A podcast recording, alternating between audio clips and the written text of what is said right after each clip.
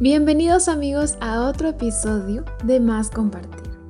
Mi nombre es Mónica González y estoy muy contenta de que estén aquí con nosotros para seguir descubriendo cómo encontrar nuestro porqué. Este episodio es la continuación del capítulo 3 de Simon Sinek. Vamos a seguir adentrándonos en los pasos que se necesitan para ese descubrimiento tan importante, el porqué de tu vida. Vamos a continuar sobre cómo encontrar un lugar correcto, un tiempo adecuado para que en esa comodidad ustedes puedan ir encontrándose con ustedes mismos y abrirse hacia su socio, esa persona que los estará acompañando en este viaje. Es muy importante que ustedes escojan un lugar y un momento en donde realmente puedan sentirse cómodos. Starbucks, por ejemplo, pues es un lugar lindo, cálido, es bastante acogedor, pero al ser público tendrá muchas distracciones y ruidos. Y ya que van a hablar de cosas privadas e íntimas, es mejor separar un lugar tranquilo y alejado de esas distracciones. Así podrás sentirte cómodo de hablar y contar tus experiencias de la mejor manera, como mejor tú te puedas sentir. Ahora, si por alguna razón tu socio no se encuentra cerca de ti, bueno, tendrán que hacer el encuentro por videollamada, pero mientras sea posible, que sea de manera presencial. Así tu socio podrá observar detalles, gestos, expresiones que de no ser presencial no podría hacerlo. Así que recuerda, el lugar debe ser cómodo, reconfortante para ti, donde te puedas sentir libre expresarte como mejor te parezca. El tiempo que se recomienda es que puedan disponer de al menos tres horas.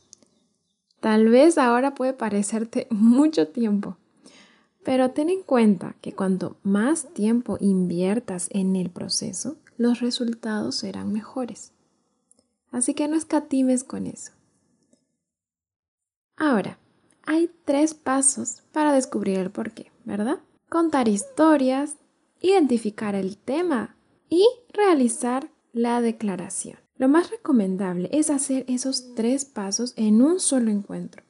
No es bueno interrumpir el proceso durante esas tres etapas, a menos que sea bueno para descansar un poco y poder retomar después. Pero identificar los temas justo después de las historias será más fácil y por eso no debemos cortar ese proceso. De igual modo, al escribir tu declaración, si es en ese mismo momento tendrás los sentimientos más frescos. Así que, una vez dicho esto, desconecta tu teléfono, desconéctense del exterior y disfruten el proceso. Ahora vamos a enfocarnos en la recopilación de historias. Antes de que te encuentres con tu socio vas a necesitar prepararte. Tu por qué nace de experiencias pasadas, ¿verdad? Todas las lecciones que has aprendido, los valores que has adoptado mientras crecías. Lo que se busca es que muestres quién eres al dar lo mejor de ti. Por eso, mientras vas recordando historias que puedan servirte, anótalas para que no se te olviden. Podrás recordarlas después y el proceso de recopilación de historias será más sencillo. Aquí tenemos algunos consejos que podrían servirte. Por ejemplo, recuerda, esto es muy importante, las historias deben ser específicas. Ya lo venimos diciendo, ¿verdad? Pero siempre es bueno recordarlo una vez más. Piensa en las personas que te han inspirado, qué fue lo que dijeron, que marcaron tu vida, alguna experiencia en particular, algún evento significativo para ti que te pudo ayudar a ser quien eres hoy. Algo que te hizo sentir orgulloso. Anota, anota todo lo que se te venga a la mente. Intenta recuperar datos específicos sobre lo que otros hicieron por ti. ¿Qué hicieron que marcó la diferencia en tu vida? También puedes utilizar historias de cualquier etapa de tu vida. O sea, primaria, la escuela, el colegio, tal vez tu primer hijo, también situaciones agradables o tal vez situaciones que no deseas recordar. Estas experiencias lo que tienen en común es que te han ayudado a ser quien eres hoy. sean buenas o sean malas. Debes tener al menos cinco historias, las que consideres más significativas y que le ayudarán a tu socio a detectar tu porqué. Experiencias específicas de tu vida de cualquier momento, positiva o negativa. Ten en cuenta eso. Así que cuanto más específico sea el recuerdo, mayor conexión emocional habrá. Y esa conexión será la que nos conducirá al porqué. Y no pienses demasiado. Escríbelas tal cual te vengan a la memoria, con los detalles que tú quieras y no necesariamente en orden cronológico. Puede ser aleatorias, alguna historia, bueno, de cuando tenías 10 años. Después de la secundaria y después puedes volver a la infancia. No importa eso. Lo importante es que las puedas anotar. Y tal vez mm, puedes servirte alguno de estos métodos. Te voy a compartir dos de ellos. Uno se llama cimas y valles. Lo que debes hacer con este método es que en una hoja en blanco traces una línea y sobre esa línea vas a escribir eventos felices que te marcaron y debajo de la línea escribirás historias que no te gustaría volver a vivir, pero que también marcaron tu vida y repercuten en quién eres hoy. Cuanto más alto ubiques el punto de la historia, más feliz la considerarás. Y cuanto más bajo, pues será un recuerdo más difícil o desafiante. Cuando elijas las historias, elige las que están en los polos opuestos, en los puntos más altos y en los puntos más bajos. Esas son las que tendrán más emociones. Y tal vez no compartas todas las historias que anotes. Pero también va a suceder que van a surgir historias que no anotaste en el momento de estar con tu socio en el encuentro. Así que todo cuenta y todo vale. El segundo método se llama estimulador de recuerdos. Pensar quién en tu vida te ha ayudado a ser quien eres hoy. Momentos específicos con esa persona y cómo te hace sentir contar esa historia. También puedes pensar en algo que hiciste que te gustó tanto que lo harías gratis. O tal vez en un día que sucedió alguna cosa que no te gustaría repetir. ¿Cuál es la primera memoria específica que recuerdas? Un momento que cambió tu vida. Tal vez hizo que cambiaras tu forma de ver el mundo y tu papel en él. Cuando apliques estos métodos, relájate y deja que el otro interprete esas historias. Y destaca las tres historias más impactantes y esas cuéntalas primero. Comparte tus historias porque ya estás preparado. es el momento de sentarte con tu socio y encontrar tu porqué puede resultar incómodo contar tanto de ti. Y ahora llegó el momento de compartir tus historias. ¿Ya estás preparado? Y ahora te toca sentarte con tu socio y encontrar tu porqué. Es cierto que puede resultar un tanto incómodo al inicio, porque vas a estar mostrándote, contando lo que es parte de ti. Pero no hace falta que abandones por completo tu zona de confort. Solo abandona un poco esos límites. Si estás considerando que hay historias que son muy íntimas, pues no hace falta que la cuentes. Deben ser historias con las que te sientas cómodo contar. Pero las que deseas compartir, cuéntalas lo más abiertamente posible. Así el socio podrá sacar el mayor significado de ellas. Y recuerda, permítete ser vulnerable para que el procedimiento realmente funcione. Y ahora debemos centrarnos en profundizar las historias. Cuéntalas con la mayor cantidad de detalles. Información que realmente provea un contexto a tu historia. Y no detalles que en realidad no nos sirven mucho, como el clima, como si te hizo frío o calor. No. Ya sabes a qué me estoy refiriendo, ¿verdad? Así que, como dije más, más arriba, siéntete en la oportunidad de mostrarte vulnerable, pero también que no te haga sentir demasiado incómodo para que realmente puedas expresar lo que sientes. Ahora, vamos a ver por qué es tan importante una historia que sea específica y no general. Porque el problema no es el tema, probablemente el tema sea el mismo.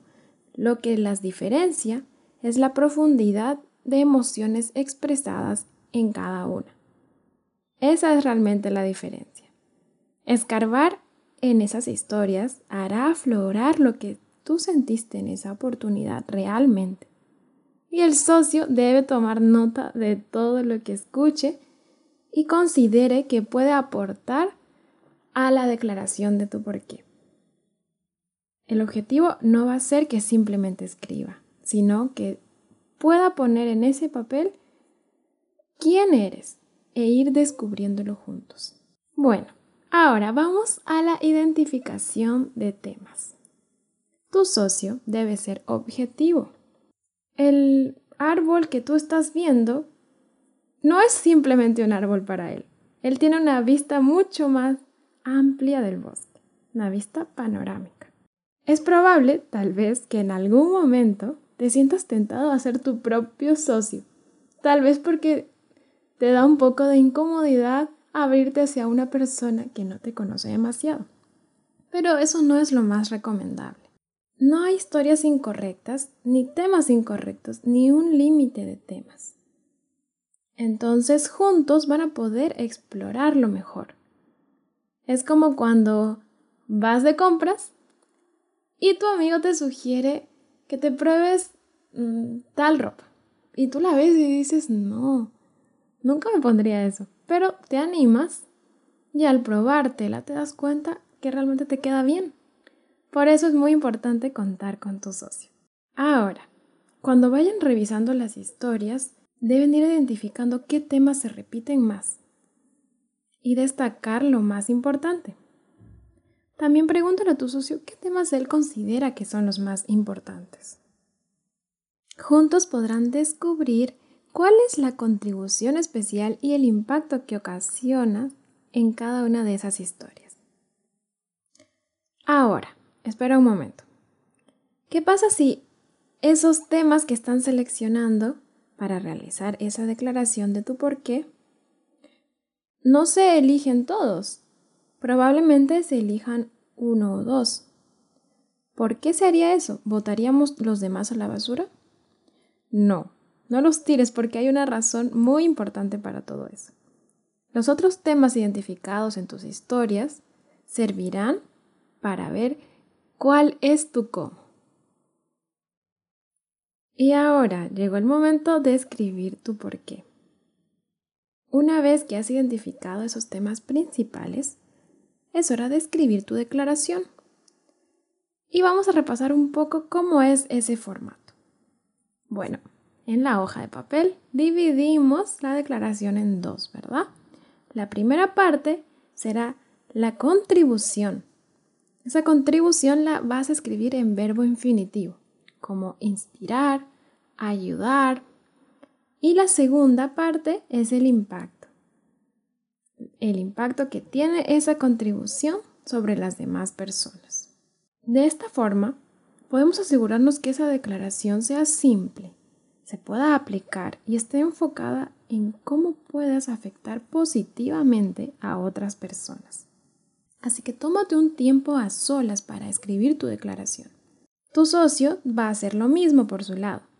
Y esto es importante, porque así tu socio podrá redactar la declaración probablemente de una forma diferente y tendrán ideas para comparar. Cada uno va a tener 5 minutos para describir la declaración.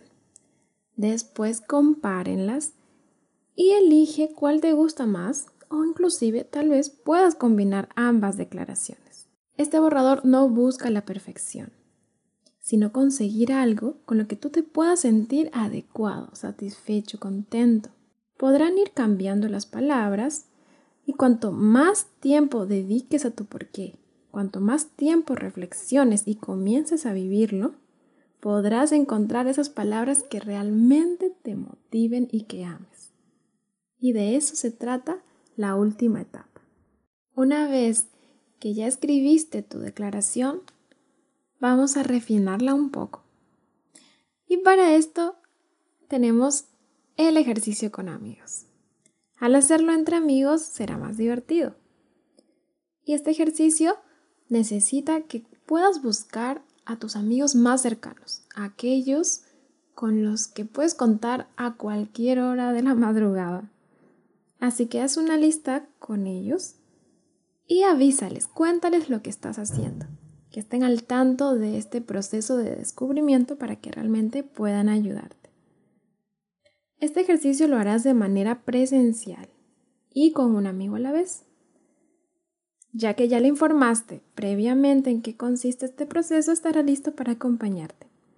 Pero no le digas cuál es tu porqué por ahora para no influir en sus respuestas. Una vez que se hayan encontrado, vas a tener que hacerle esta pregunta. ¿Por qué eres mi amigo? Y sí, probablemente se vaya a sorprender, ya que esta no es una pregunta que nos solemos hacer entre amigos, ¿verdad? Podrá ser más difícil de responder de lo que uno piensa. Pero las amistades se basan en sentimientos y estos no son fáciles de poner en palabras. Así que para que el ejercicio se haga, deben hacerlo a pesar de lo incómodo que puedan sentirse. ¿Te diste cuenta que la pregunta comenzó con un ¿por qué eres mi amigo? Ya vimos anteriormente que las preguntas que empiezan así en realidad no nos ayudan a encontrar el por qué, ya que al ser tan emocionales tienden a provocar en uno una respuesta muy vaga, como que quisiéramos evitar dar esa respuesta. En cambio, si empezamos usando el qué, entonces podrá venir una respuesta un poco más directa. Así que pregúntale a tu amigo, ¿qué ves en mí como para querer ser mi amigo? Probablemente tu amigo podrá contestar algo así como, bueno, me preocupo por ti, confío en ti, la pasamos muy bien. Y sí, esa es una respuesta lógica en realidad pero pregúntale qué vio en particular en ti.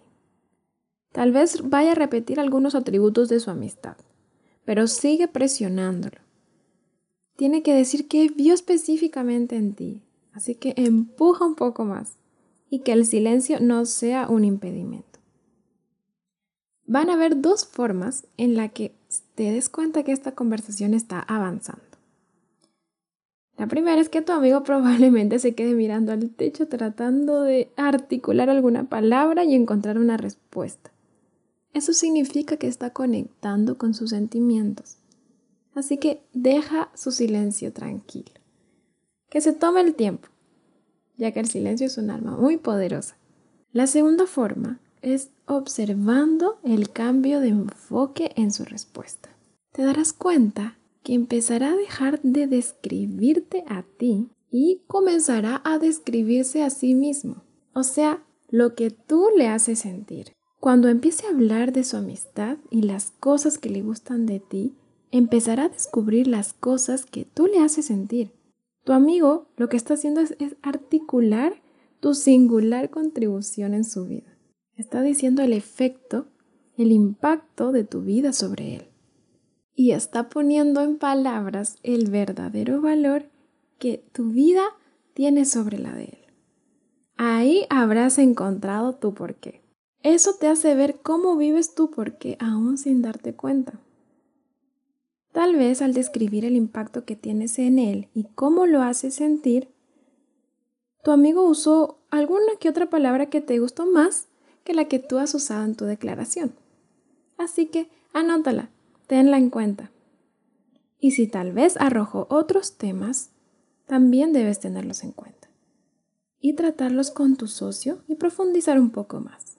Y debemos dejar que la declaración repose por unos días, así como un pastel.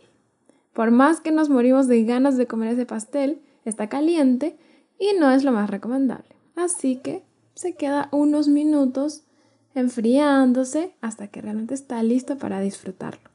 A veces el primer borrador es un poco genérico, entonces buscas palabras más auténticas para capturar mejor tus sentimientos.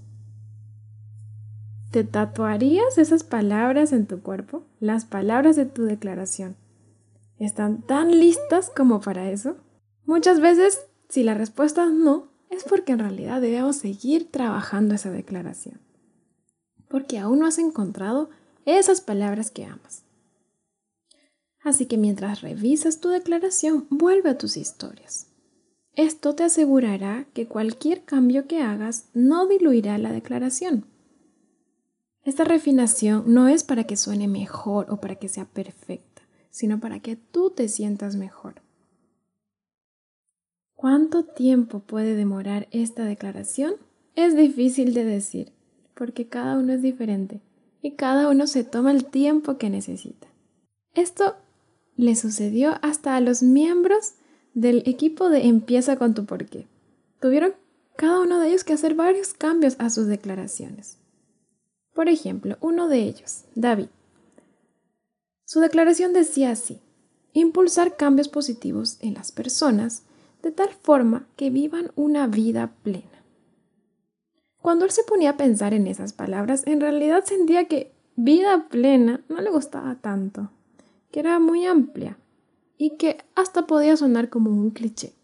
Así que se puso a profundizar en eso y a ver cómo podía cambiar esas palabras vida plena. ¿Qué significaba eso realmente? Hizo algunos ajustes y quedó lo siguiente impulsar a las personas de forma que pueda dejar su huella en el mundo. Se dio cuenta que al profundizar en su declaración, el verbo impulsar significaba tener una vida plena, significaba ayudar a los demás a ser un poco mejores que el día anterior. Así podrían tener un impacto en los demás. Esta declaración se volvió más precisa y más personal también. Por eso refinar tu por qué puede ser lo más poderoso.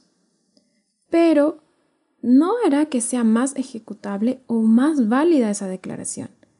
Las palabras no deben ser perfectas, porque mientras vivas tu por qué será más fácil encontrar esas palabras. No tienes que esperar a encontrar esas palabras para recién empezar a vivir tu por qué, sino todo lo contrario. Mientras más vivas, más lo practiques, entonces allí las encontrarás. Tómate un tiempo para dejar esa declaración reposar, pero no demasiado. La razón de ser de la misma es poder llevarla a cabo, que se haga una realidad en tu vida. Me alegra mucho que hayas llegado hasta aquí. Por hoy hemos terminado. Así que quiero invitarte a que nos sigas en nuestras redes como más compartir y también en nuestra página web máscompartir.com. Recuerda lo que aprendimos hoy y espero que puedas empezar a ponerlo en práctica también. Que tu porqué sea una realidad en tu vida. Hasta la próxima.